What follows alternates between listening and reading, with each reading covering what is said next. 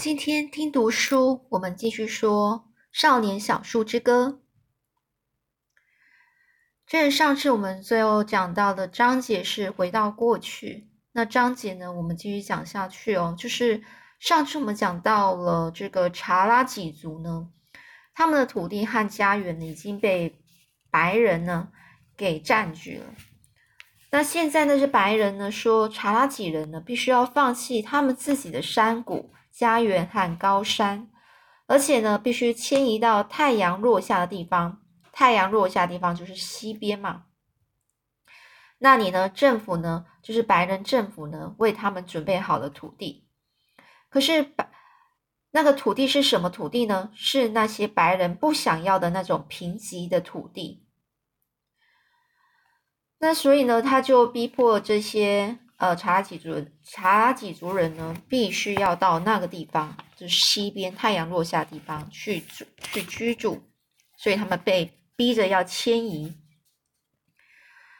那这边呢，我们继续讲，并不是所有的查拉几族人呢都被带走，有些善于山中求生的人们逃到了山谷深处，或是山脊的倒水沟里，他们和自己的妻子儿女。则在山中到处躲藏的生存下去。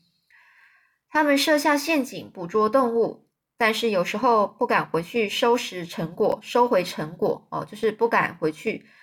呃，就算有动物捕捉到动物了，他们也不敢回去收回成果，因为那些白人士兵又来了。这些查拉几人呢，从土地挖掘甜菜根。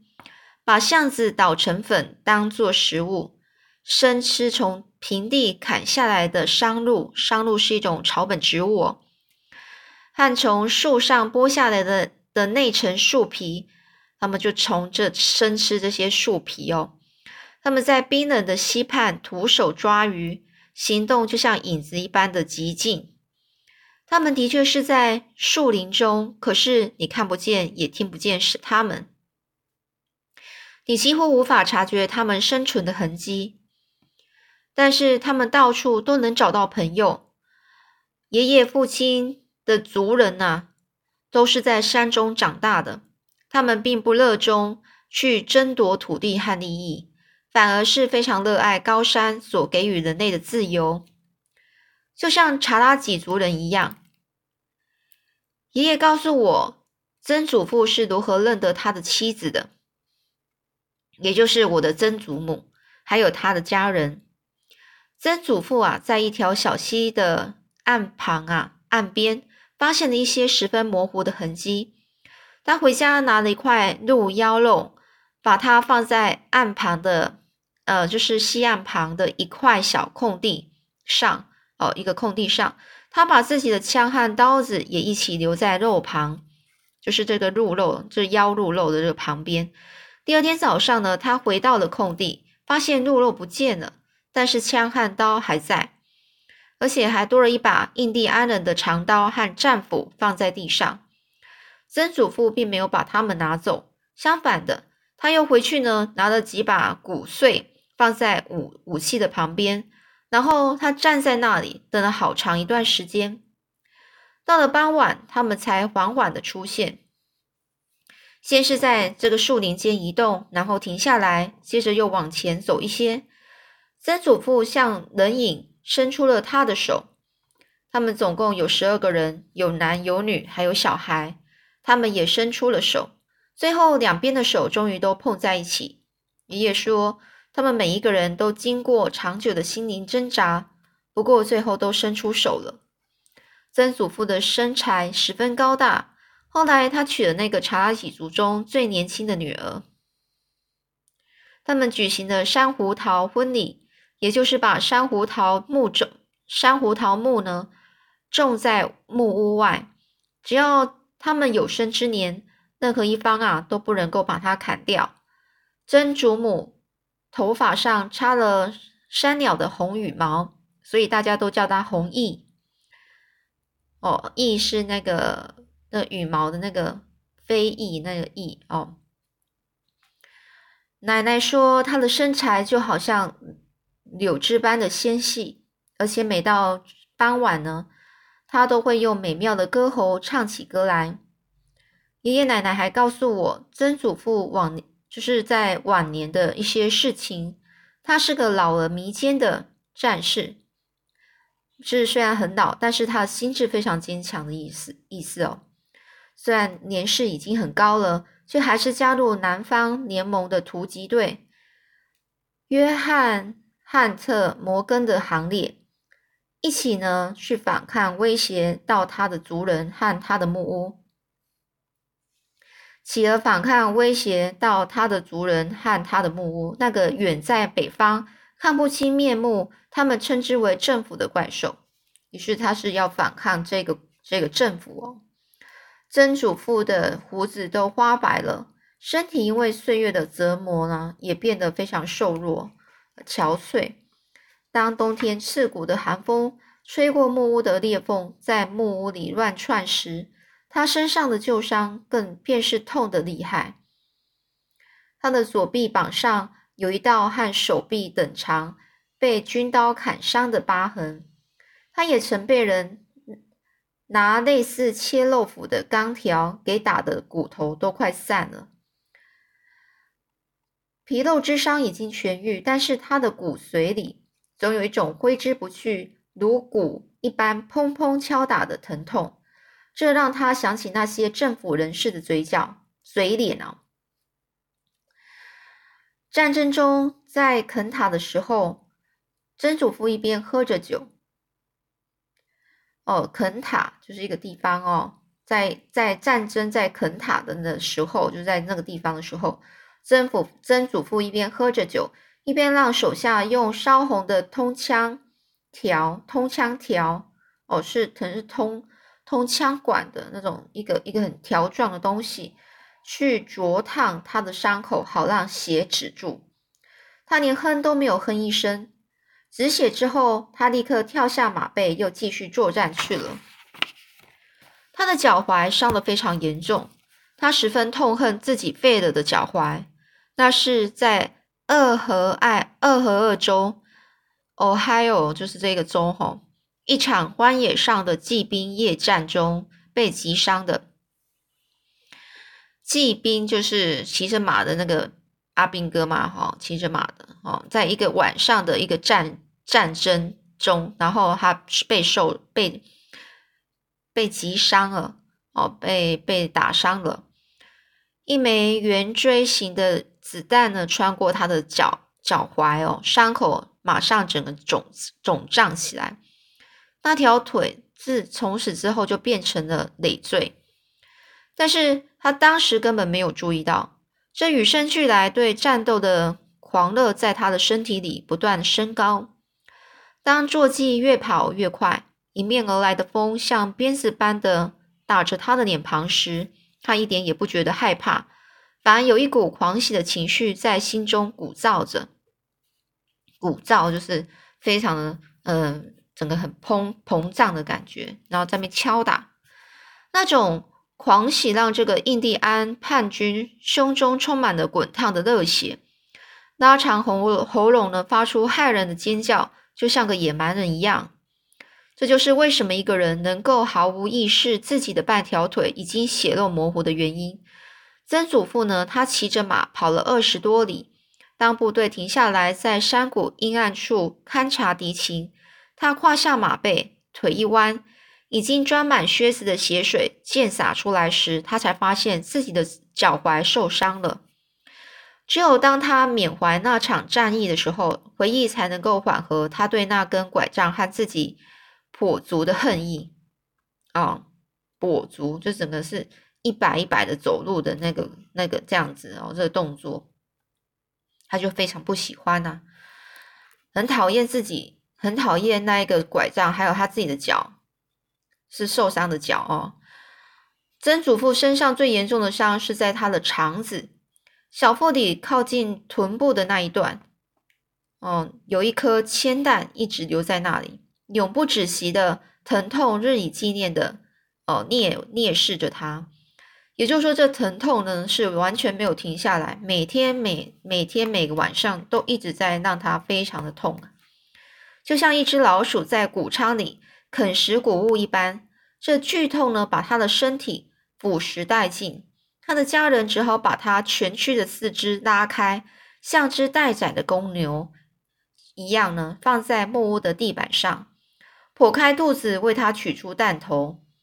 由于这个坏疽的缘故呢，就是这个受伤的地方已经长了一些，这个伤口都烂掉，所以开始会长一些奇怪的那种，呃，有那种细菌感染了。伤口发出腐腐败的恶臭。他们并没有施用麻醉剂，麻醉就是让他呢不会那么痛，但是他们那边那时候是没有的，所以他是直接拿刀子割到肉上面，只是用装在大壶的烈酒来代替，然后只是有有一个只是喝酒用酒，然后去让他的那个伤口可以呃消毒啊这样子，哦，老人呢眼看就要死在地板上，死在自己的血泊之中。他并没有留下遗言，但是当亲人们抓住他那因为剧痛、疼痛、剧烈疼痛而痉挛的四肢时，就整个整个痉挛都整个是不是一个很正常的一个很好的姿势哦，是感觉是整个很扭曲的。他衰老却依然倔强的身体，却像一只拉满的弓一般的从地上弹弹起来。这凄厉如野兽般的嚎叫呢，从这个狂热的叛徒的喉咙中呢，整个迸射而出。可是，就是他突然他已经很痛苦到他突然呢，就是整个跳起来，身体跳起来，然后呢叫叫的很大声。那是他对他痛恨的政府发出的最后挑战。他死了，政府花了四十年的时间，终于把他的生命给结束了。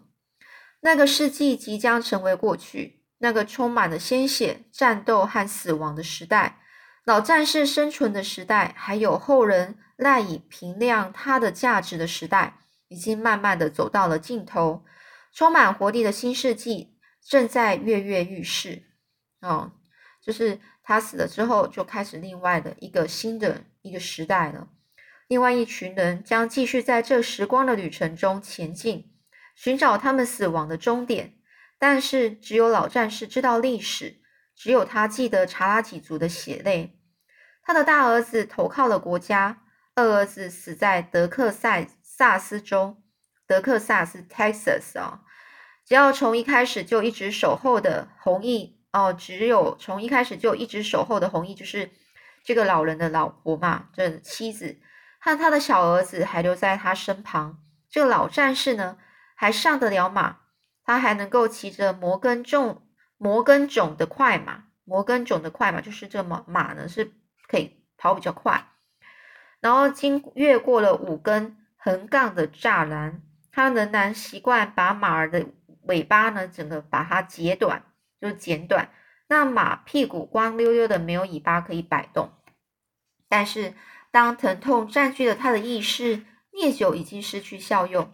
像只奄奄一息而双翅无力的老鹰，趴在木木屋的地板上时，他知道自己的时候到了。田纳西山区的秋秋日已经接近尾声，就田纳西这个山区呢，秋天呐已经要结束了，这个冬天已经来了。寒风吹落了珊瑚桃和橡树上最后一片残喘的枯叶，残喘。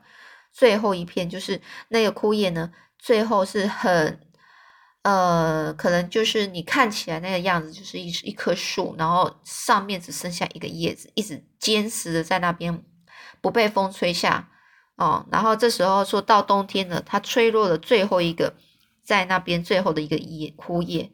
老战士和他的小儿子走下山谷，站在冬天的暮色中，老战士没有朝山上走去。因为他不敢承认自己已经再也爬不动了。父子俩呢，静静地望着山脊上那些光秃秃的树，他们僵硬地伸出消瘦的枝干，向天空抗议季节变换的无情。他们还凝望冬天斜射的日光，不过他们的目光却始终没有接触。